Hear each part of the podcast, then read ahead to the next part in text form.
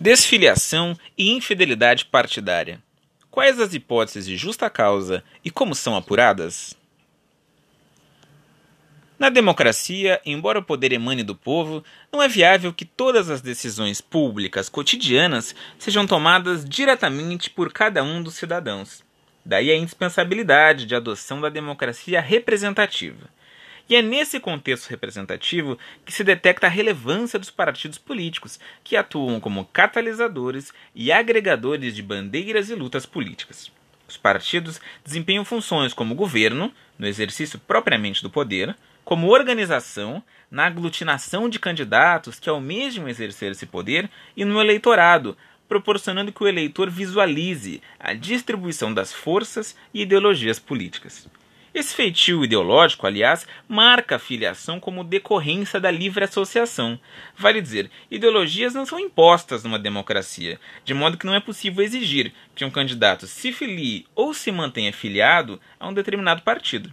Mas isso não significa que a ausência de filiação ou a desfiliação não produzam consequências jurídicas. Portanto, a função partidária não se exaure no processo eleitoral, de modo que há uma relação de confiança estabelecida, não apenas entre partido e filiado, mas também entre candidato e eleitor. E o que e o que a infidelidade partidária almeja coibir é a ruptura dessa relação de confiança. Logo, eventual expulsão do partido não repercutirá no mandato, na medida em que essa infidelidade pressupõe desfiliação voluntária.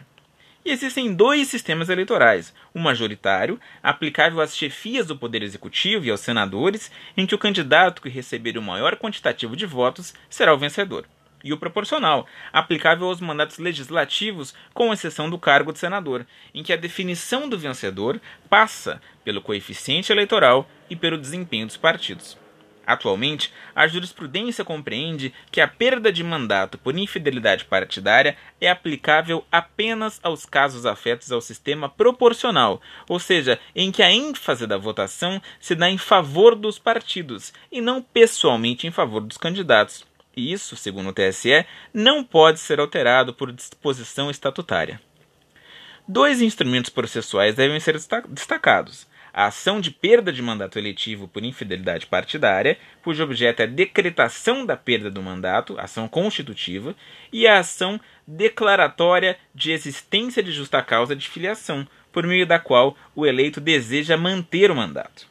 As matérias são realmente correlacionadas, na medida em que a perda do mandato exige, de um lado, um requisito positivo, a desfiliação voluntária, e de outro, um negativo, consistente na ausência de justa causa para essa desfiliação.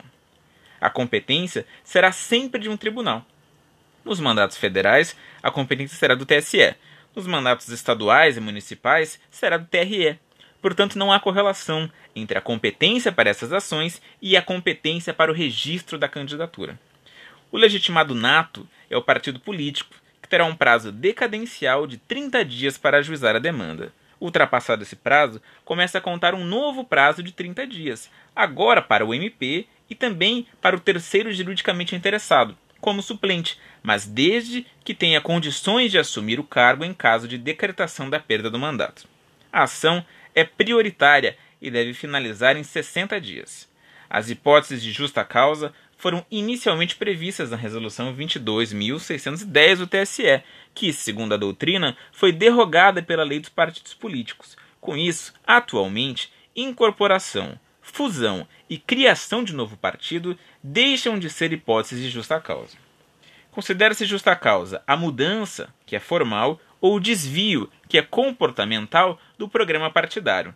Também se considera justa causa a ocorrência de grave discriminação política pessoal o TSE já decidiu que divergências próprias da política e a instauração de procedimentos fiscalizatórios não configuram isoladamente essa discriminação política.